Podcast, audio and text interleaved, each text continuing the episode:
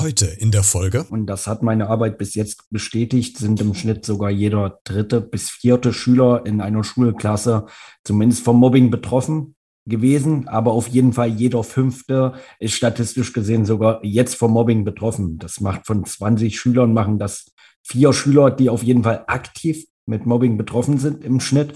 Und das sind zumindest die Zahlen, die ich bestätigen kann und die ich zumindest die letzten vier Jahre leider Gottes kennenlernen musste. Hallo und herzlich willkommen zu dieser neuen Podcast-Folge. Das heißt quasi, dass im Schnitt in der Klasse fünf bis sechs Kinder sind, die von Mobbing betroffen sind, entweder als Opfer oder als Täter. Das ist eine ganz schön hohe Zahl. Leider nimmt sie auch nicht weiter ab, sondern steigt auch gerade pandemiebedingt durch Cybermobbing nochmal an. Wie arbeiten wir am besten präventiv in den Schulen? Dazu habe ich mir einen Gast heute eingeladen, der das macht und darüber sprechen wir heute. Los geht's redet. Der Talk mit Christian Becker. Heute zu Gast. Ich bin Marco Krüger und seit 2017 arbeite ich an Schulen zum Thema Anti-Mobbing, bin Mobbing-Experte und leiste Präventionsarbeit mit Schülern. Und ich freue mich sehr, dass du heute mein Gast bist und das ist ein ganz spannendes Thema und auch ein wichtiges Thema, über das wir heute sprechen werden. Bevor wir äh, so richtig in die Thematik einsteigen an dich, ähm, du hast jetzt gerade einen Lehrer vor dir stehen, das heißt, der weiß, wie es in den Schulklassen äh, abgeht. und äh, so meine Erfahrung, die ich gemacht habe, und vielleicht kannst du die bestätigen oder revidieren, ich weiß es nicht, dass im Schnitt, und das zeigen auch äh, verschiedene Studien in der Vergangenheit, so zwei bis drei Kinder in der Klasse sind, die entweder gerade durch den schulischen Kontext Mobbing erleiden oder von außenstehend quasi auch in irgendeiner Mobbing-Szenerie mit drin stecken.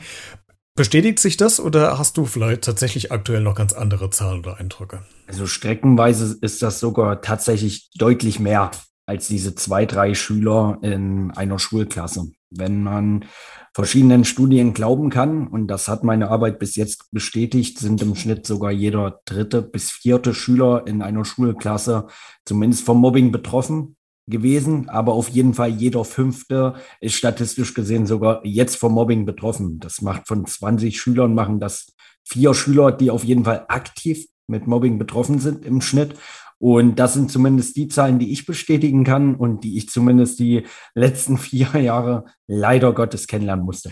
Wo äh, oder wie definierst du für dich Mobbing in der Schule? Also prinzipiell ist Mobbing eigentlich sehr, sehr individuell. Also es ist wirklich für jeden äh, Schüler oder für jede Person allgemein ist es komplett unterschiedlich, was Mobbing ist. Für mich äh, speziell definiere ich in den Workshops, wenn ich mit Schülern arbeite, Mobbing immer so, dass Mobbing natürlich über einen längeren Zeitraum gehen sollte, also sollte jetzt vielleicht nicht nur einmal stattfinden, aber sobald die Würde eines Menschen angegriffen wird und vor allem dieser Mensch sich in dieser Situation unwohl fühlt, äh, indem er geärgert wird, beschimpft wird, ausgegrenzt wird von einer Person oder auch mehreren Personen und das vielleicht zwei, drei, vier, vielleicht auch 20 Mal passiert, dann ist es für mich Mobbing. Aber das ist für jeden Menschen unterschiedlich. Für die manchen sagen dann, ja, okay, mir wurde einmal das Bein gestellt. Hm, das ist jetzt direkt Mobbing für mich. Für jemand anderen ist das aber, okay, wir wurden jetzt drei, vier Mal beschimpft und über mich wird die ganze Zeit gelacht.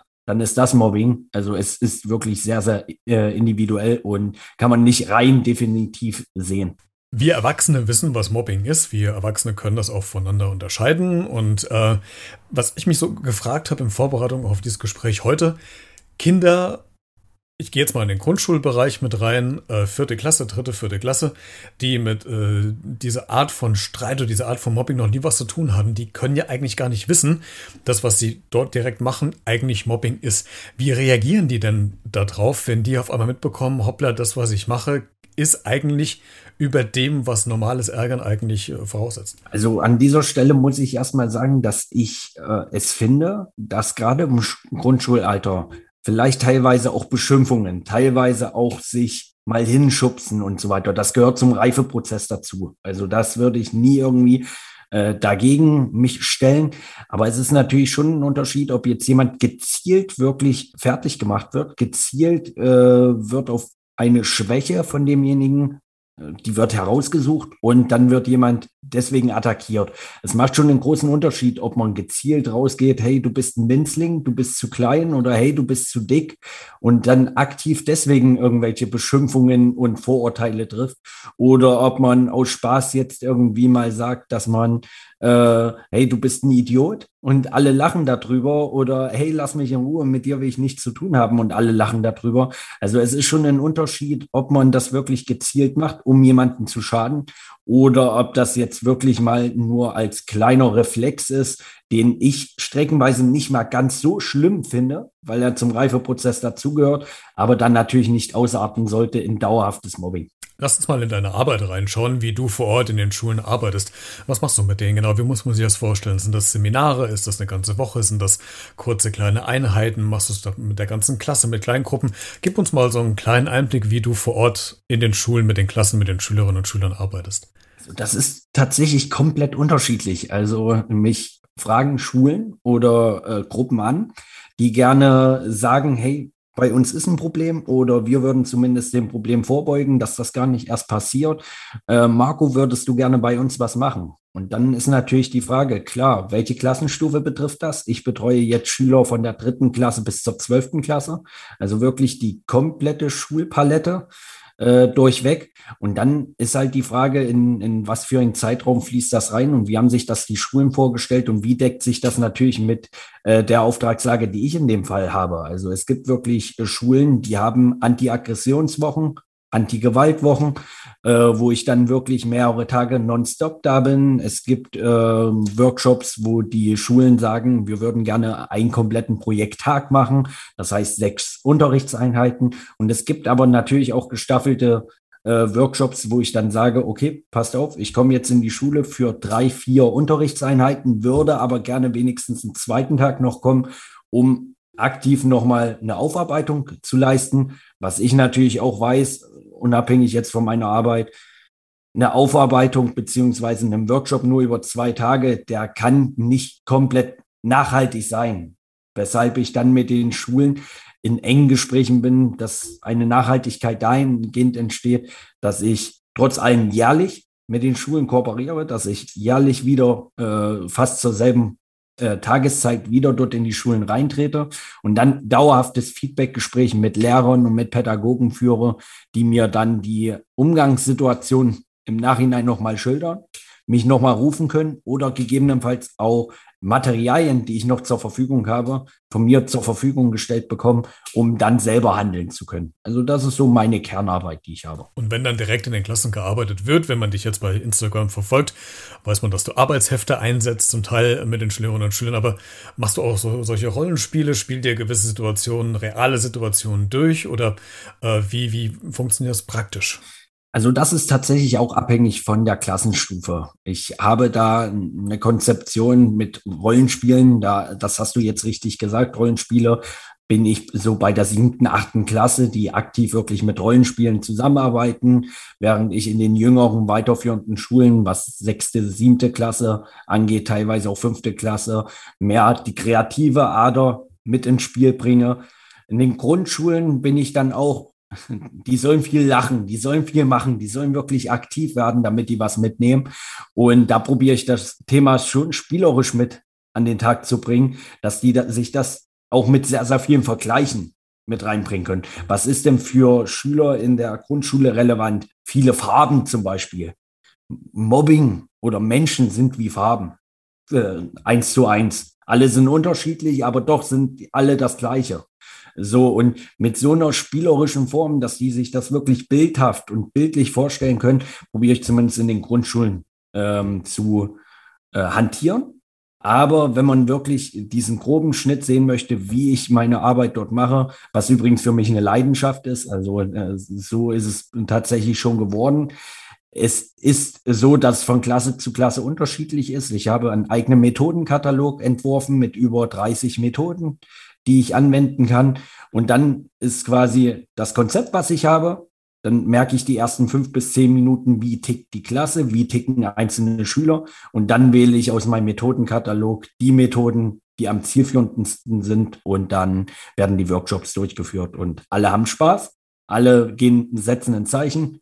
Und vor allem lernen auch alle was. Wir ähm, erstellen mal so ein Szenario, vielleicht ist es schon mal passiert oder vielleicht wird es noch passieren, vielleicht ist es auch ganz abwegig, aber wenn du jetzt von der Schule konkret angefordert wirst, so wie du es eben gerade beschrieben hast, äh, mit dem Argument, dass gerade in der Klasse es ein oder mehrere Mobbingfälle gibt, nimmst du Hey, keine Sorge, gleich geht's weiter mit der aktuellen Podcast-Folge. Ich wollte dich nur ganz kurz darüber informieren, dass du dieses Projekt auch unterstützen kannst, denn dieser Podcast ist ja kostenlos, verursacht aber trotzdem für mich jede Menge Arbeit und Kosten, die ich natürlich gerne trage, aber vielleicht hast du ja Lust, diese Arbeit vielleicht ein bisschen zu unterstützen oder wertzuschätzen, würde mich freuen. Das geht ganz einfach über eine kleine Spende via PayPal an b-redet.gmx.de. Alle Infos findest du auch in den Shownotes zu dieser Folge. Jetzt geht's weiter die Jugendlichen oder die Kinder, die unter Mobbing leiden, mit in dieses Seminar mit rein oder zieht man die während der Zeit raus, weil man ja vielleicht ja bewusst nicht nochmal in die Situation reinsetzen will, beziehungsweise die ja nicht so in den Vordergrund rücken will vielleicht. Oder macht man es ge genau deswegen, genau andersrum, dass man die als Beispiel direkt mit aufgreift. Wie, wie machst du das? Also wenn eine Schule mich in diesem Szenario anfragt, dann bin ich immer ein Fan davon, dass alle anwesend sind. Das heißt vom Täter zum Opfer oder zum Betroffenen in dem Fall und äh, die ganze restliche Klasse. Ähm, ich lasse mir auch gerne von den Schulleitern oder von den Klassenleitern oder Sozialpädagogen lasse ich mir gerne zumindest die, die Namen oder zumindest die Beschreibung geben von den Leuten, die es betrifft aber nicht, um die mir jetzt rauszupicken, äh, hier, du bist der Täter, das, was du gemacht hast, ist schlecht, hör bitte auf damit. Und auch nicht die Betroffenen, um zu sagen, ey, tut mir leid, wie kann ich dir irgendwie helfen? Nein, sondern ich weiß das, aber ich gehe da komplett ähm, ich unparteiisch an die Sache ran. Das bedeutet, in dem Workshop wird nicht nur Wert drauf gelegt auf die Täterrolle oder auf die Opferrolle und Mobbing ist schlecht. Nein, wenn ihr in so einer Situation steckt, wie handelt man? Wie unterscheidet man das? Was kann man tun gegen Mobbing? Sodass man am Ende des Workshops weiß, wie fühlt sich der Täter? Also fühlt sich der Täter auch angesprochen in den Workshops? Was kann der Betroffene tun, wenn er wirklich in solchen Situationen steckt? Und wie handeln eigentlich die Schüler, die vielleicht gar nichts machen, wie könnten die vielleicht anders handeln? Könnten die eingreifen oder sollen sie wirklich wegbleiben von der Situation? Somit wird in den Workshops, in den so spielerischen Formen jeder Einzelne angesprochen und vor allem lernen alle etwas als gesamtes Paket. Vor ungefähr einem Jahr habe ich eine Podcast-Folge gemacht, auch zum Thema Mobbing. Da betraf es aber allerdings die Erwachsenen, mit denen ich gesprochen habe, aber die über ihre eigene Kindheit gesprochen haben. Und da gab es äh, dieses Phänomen und das hat man häufiger äh, gehabt und äh, liest man auch häufiger, wenn man sich so ein bisschen das Thema reinliest, dass häufig der Effekt eintritt, dass Opfer irgendwann selbst zum Täter werden. Ähm, wie häufig passiert das in der Schule? Das passiert sehr, sehr häufig. Also einen prozentualen Anteil kann man dann nicht nennen. Ich merke das tatsächlich aber in meinen Workshops immer, wenn man ähm, die Impulsivität von potenziellen Betroffenen oder ehemals Betroffenen kennenlernt, die dann sagen, ähm, jetzt bin ich vielleicht ein bisschen selbstbewusster, jetzt bin ich erst erstärkt und äh, das, was ich damals durchleiden musste, das möchte ich nicht nochmal durchleiden. Äh, also habe ich eine Schutzmauer vor mir, die Schutzmauer sieht aber nicht vor, jeden so zu akzeptieren, wie er ist, sondern selber vielleicht äh, alle von mir wegzustoßen, was dann natürlich auch in einer Art Mobbing ausarten kann. Also es ist ja jetzt nicht pauschal, dass jemand, der ehemals betroffen war, jemand anderen schubst und dauerhaft schlägt oder dauerhaft dumme Sprüche bringt und äh, das macht, weil er jetzt unbedingt der Täter sein möchte. Nein, es ist ja ein Schutzreflex, wo man sagt, hm, das Vertrauen zu anderen Menschen ist vielleicht so sehr gesunken, dass ich anderen jetzt nicht vertrauen kann. Also stoße ich die von mir weg und dann zieht man natürlich automatisch auch andere Leute im Bann. Man fühlt sich selber vielleicht auch bestätigt mit dem, wie man gehandelt hat. Und das wiederholt sich und wiederholt sich und wiederholt sich. Und somit ist das eher ein schleichender Prozess, wo man wirklich in die Täterrolle reinkommt, als vielmehr, dass man wirklich bewusst sagt, ich bin kein Opfer mehr, jetzt werde ich zum Täter. Das ist in seltensten Fällen so. Aber diese Pauschalisierung beziehungsweise diese Umgangsform, dass man wirklich vom Opfer zum Täter werden kann. Das passiert genauso häufig wie wenn man erst der Täter war und dann das Opfer. Passiert tatsächlich häufig. Jetzt sind wir beide wahrscheinlich ungefähr die gleiche Generation. Ähm, worauf ich hinaus will, ist, als wir damals in der Schule waren, gab es ein Feld noch nicht, was jetzt gerade sehr ausgiebig vorhanden ist, nämlich Social Media. Gerade nochmal verstärkt durch die ganze Corona-Zeit, ähm, in den Zeiten, wo viele Schülerinnen und Schüler auch zu Hause waren. Inwieweit hat denn Corona, inwieweit hat denn die Pandemie das Mobbing verändert? Ja, also wenn man mit den Schülern spricht, und da spricht man tatsächlich häufig auch über das Thema. Man will dieses Thema nicht mehr ansprechen, aber man spricht darüber. Und das ist auch bei den Workshops genau das Gleiche. Es hat sich sehr, sehr verändert in der Richtung, dass man nicht mehr in dem geschützten Raum war, den man in der Schulklasse ist. Klar, man wird angegriffen in der Schulklasse von seinen Mitschülern, die als Täter agieren, die vielleicht die Stärkeren sind. Aber es kommt ja mit dieser Online-Geschichte noch einiges dazu. Ich sage immer dieses äh, sehr, sehr krasse Beispiel. Stell dir einfach vor, da ist eine Person, die ist komplett in sich gekehrt. Diese Person hat draußen in der Schule kaum Freunde, spricht kaum mit Leuten, was ja partout nicht schlimm ist, weil Menschen sind ja introvertiert und extrovertiert. Jetzt geht diese Person nach Hause und hat in den letzten äh, Jahren immer das Internet zum Beispiel dazu genutzt und Social Media, sich, ähm, ich sag mal, dort eine Schutzwand aufzubauen, dass man vielleicht sein eigenes virtuelles Leben durchführt. Und durch Corona ist dieses virtuelle Leben klar noch häufiger geworden, aber der Frust bei den Menschen egal ob das jetzt Mitschüler sind, egal ob das Elternteile sind oder ob das wildfremde Menschen sind, der Frust ist ja so aufgestaut, dass diese einzelne Person, die im normalen Leben, im Real Life draußen, vielleicht introvertiert ist und kaum Freunde genießt und dieses Internet dazu genutzt hat, um Anschluss zu finden, online zumindest, dass diese Person dann sogar noch mehr ans Abseits gerät, weil sie täglichen Angriffen ausgesetzt ist, dass dort Sachen reingeschrieben werden, die vielleicht so gar nicht gemeint sind oder nicht rüberkommen sollten, die man aber nicht interpretieren kann, weil es ja online ist und nicht vor Ort äh, ist. Und ich merke, dass, dass die Zahl der Mobbing-Opfer deutlich gestiegen ist in dieser Zeit.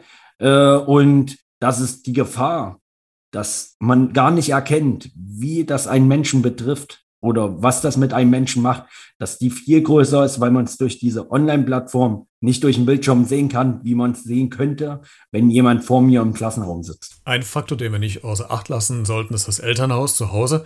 Gib doch mal Eltern äh, Tipps, wie, wie sollen sich Eltern oder äh, Personen, die sich um die Kinder kümmern, das muss ja nicht unbedingt Elternhaus sein, kann ja auch Oma, Opa sein oder äh, sonst irgendwelche anderen Personen, aber wie sollte man mit ähm, Mobbing-Opfern umgehen? Was, was kannst du da als Tipps geben? Also in erster Linie würde ich immer äh, gerade Erwachsenen oder nahestehenden Personen raten, klar für die Leute da zu sein. Das hört sich jetzt erstmal partout wie immer an, sei für die Leute da.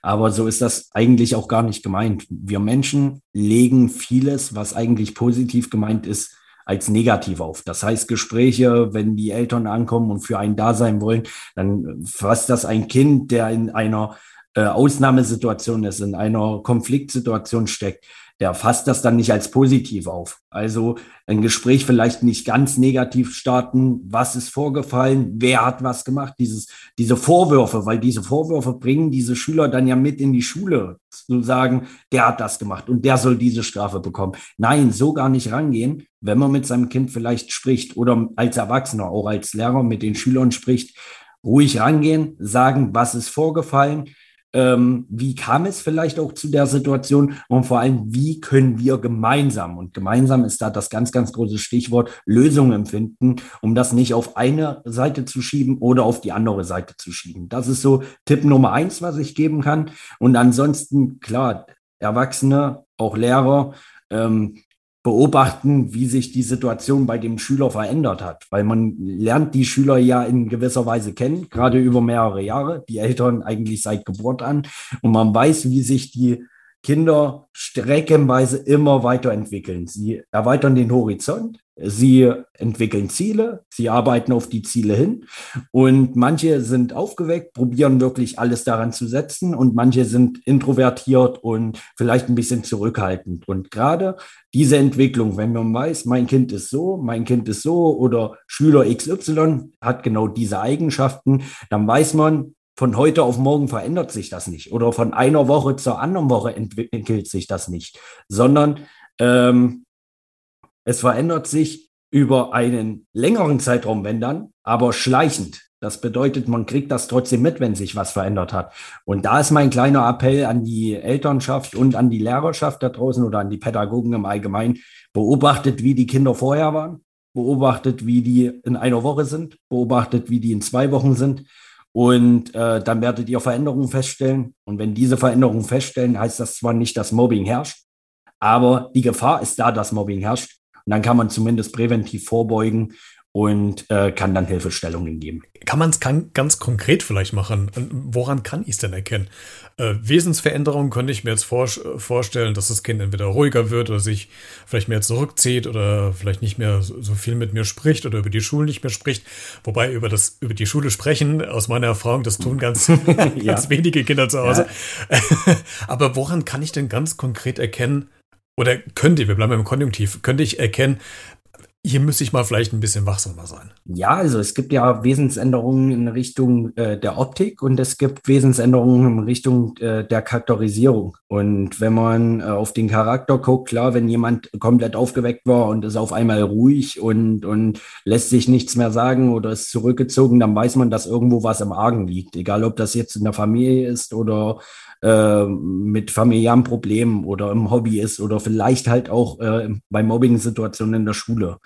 Wenn man aufs Optische guckt, zum Beispiel, ist es wichtig, die Typänderung, man pflegt sich weniger. Das ist jetzt ein, ein Klischee, aber es verinnerlicht das wirklich. Jemand, der vielleicht Bartwuchs hat und sich dann gar nicht mehr pflegt. Jemand, der seine Haare nicht wäscht, der vielleicht drei Tage dieselbe Kleidung trägt, der äh, vielleicht auch einen eigenartigen Körpergeruch hat, obwohl er sonst immer gepflegt war. Das äh, können natürlich Anzeichen für Pubertät zum Beispiel sein, für Stimmungsschwankungen. Aber dafür ist ja erstmal dieser Beobachtungsfaktor ganz, ganz wichtig. Man soll ja nicht, wenn das einem das erste Mal auffällt, direkt sagen, was ist passiert, wie kann ich dir helfen, sondern man sollte das beobachten, ob das über mehrere Tage, mehrere Wochen so weitergeht. Und wenn das dann über einen Zeitraum ist, und das muss tatsächlich jeder Pädagoge für sich selber abschätzen oder jeder Elternteil für sich selber abschätzen, wo man dann sagt, oh, jetzt äh, merke ich, da ist wirklich eine Veränderung und das ist nicht nur ein Tag jetzt so, ähm, dann würde ich da eingreifen und würde das Gespräch intensiv suchen und vor allem auch ein Halt sein. Und im Fels in der Brandung und nicht nur einer, der von außen rein labert, wo der Schüler sich denkt, lass mich doch jetzt mal in Ruhe, du hast doch gar keine Ahnung. Marco, letzte Frage. Szenario, nehmen wir mal an, du hast 30 Minuten Zeit mit unserer aktuellen Bildungsministerin oder Minister, jetzt bin ich gerade irre, wen haben wir denn gerade? uh, das ist tatsächlich eine sehr, sehr gute Frage. äh, da haben wir uns jetzt gerade schön ein Eigentor Warte mal, ich google nämlich mal direkt. Warte mal, das ist jetzt echt mal peinlich. Ich weiß es doch gar nicht. Bildungsminister Deutschland. Oh Gott, schneid war alles raus. äh, ich weiß, es war die Kali-Check. Aber die ist, aber die ist es doch nicht mehr, ne? Die ist doch. Die ich, ist ich glaube, sie ist es ach, nicht ach, jetzt, mehr. Ach, äh, warte, warte, warte, warte. Von der FDP ist es doch die, die Dame. Hm. Bettina Stark-Watzinger, so heißt sie. Ah, die, die also beziehungsweise Bundesforschungsministerin und die hat ja quasi auch äh, die, die Schule ähm, mit und äh, Bildung und Forschung im Blick. Nehmen wir mal an, du hättest mit, mit dieser Dame 30 Minuten Zeit im Ministerium zu sprechen. A, was würdest du mit ihr besprechen und B, welche Forderungen hättest du an sie? sehr, sehr, sehr, sehr gute Frage. Also was man mit ihr besprechen möchte, ist natürlich, dass man dieses Thema Mobbing gar nicht mehr äh, totschweigen darf. Dass man ähm, wirklich äh, ich sag mal, Präventionsangebote aktiv irgendwie fördern sollte, dass sich Leute äh, gegen so ein Thema stark machen. Und wie kann man Leute fördern, dass die wirklich in diese Richtung was machen? Äh, natürlich, indem die Leute auch wissen, wenn die sich dagegen engagieren, es wird halt auch angenommen. Und egal, ob das Ehrenamtler sind, Selbstständige oder Freiberufler, wenn wir wissen, dass da Angebote vorhanden sind, dass Gelder vorhanden sind, dann wird das natürlich auch motivierender und ehrlicher wahrgenommen. Also ich würde mit ihr wirklich über die Situation sprechen, die momentan an den Schulen sind. Natürlich aktuelle äh, Statistiken da auch vorweisen, die ganz, ganz, ganz, ganz wichtig sind. Aber ähm, viel wichtiger ist eigentlich in einem Gespräch mit einer Bildungsministerin oder mit einer führenden Position, dass man gemeinsam nach Lösungen sucht. Und diese Lösungen sieht tatsächlich weniger in der Forderung aus, als vielmehr, dass man äh, die, die Persönlichkeit oder dieses Bildungssystem eigentlich von Grund auf rund erneuert. Das ist leichter gesagt als getan, aber ich lerne in den, in den Workshops ja kennen, deswegen habe ich halt auch ein Arbeitsheft entwickelt zu den Themen Kommunikation, Motivation und Mobbing, wo man merkt, dass diese Sachen, die Schüler jetzt haben, äh, die Persönlichkeitsentwicklung, dass das nur darauf getrimmt ist, lern deinen Stoff, Gute Noten sind wichtig, aber diese Persönlichkeitsentwicklung ist vielleicht im Kopf immer noch wichtig, aber es wird halt nicht umgesetzt. So, und jetzt kommen die Schüler raus aus der Schule und wissen eigentlich gar nichts vom wahren Leben, gar nicht von sich selber. Was habe ich für Ziele? Wo will ich hin? Wer bin ich eigentlich? Und da würde ich etwa zumindest ein Präventionskonzept oder ein Präventionsprogramm komplett mit an den Tag bringen, der wirklich ganzjährlich dort auch stattfindet mit unterschiedlichsten Leuten, unterschiedlichen Coaches, die dort was mit auf die Beine stellen.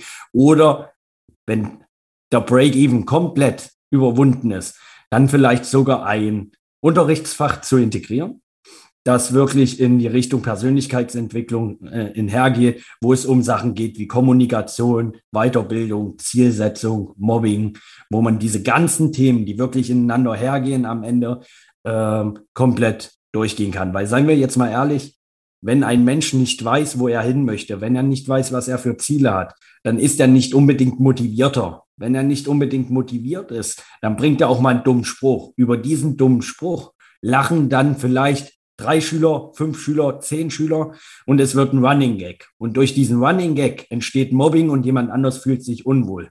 So, und schon weiß man, dass diese Dinge komplett ineinander gekoppelt sind. Und deswegen ein Unterrichtsfach, der all diese Themen zumindest im Detail durchgeht oder zumindest anreißen würde, das wäre so dieses Nonplusultra, was wir in Deutschland haben könnten. Aber da sehe ich tatsächlich nicht ganz so viel Hoffnung. Vielleicht hört es ja, man weiß es nicht. du willst es schon mal mitbekommen. Ja, Marco, vielen Dank, dass du heute zu Gast warst und uns mitgenommen hast äh, mit in deine Arbeit als Anti-Mobbing-Coach, nenne ich es mal. Es war sehr spannend und äh, finde es gut, wie du dich da engagierst. Dann dir weiterhin ganz viel Erfolg, auch wenn es dir zu wünschen wäre, dass du möglichst wenig zu tun hast, dass es möglichst kein Mobbing gibt, aber trotzdem ist es wichtig, dass es Personen gibt wie dich, die in den Schulen Präventionsarbeit leisten und Aufklärungsarbeit leisten. Vielen Dank, dass du zu Gast warst.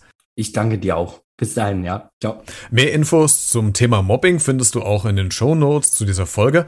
Klick dich da einfach gerne mal rein, da habe ich dir ein paar Links eingestellt und äh, da findest du auch mehr Informationen zu meinem heutigen Gast, Marco Krüger, mit Hinweisen zu seiner Homepage und äh, falls du Bedarf hast, vielleicht in der Schule arbeitest oder jemanden kennst, wo das vielleicht interessant sein könnte, dann nimm doch gerne mit Marco direkt Kontakt auf. Wir hören uns spätestens zur nächsten Folge wieder. Bis dahin bleibt gesund und vor allen Dingen bleibt neugierig.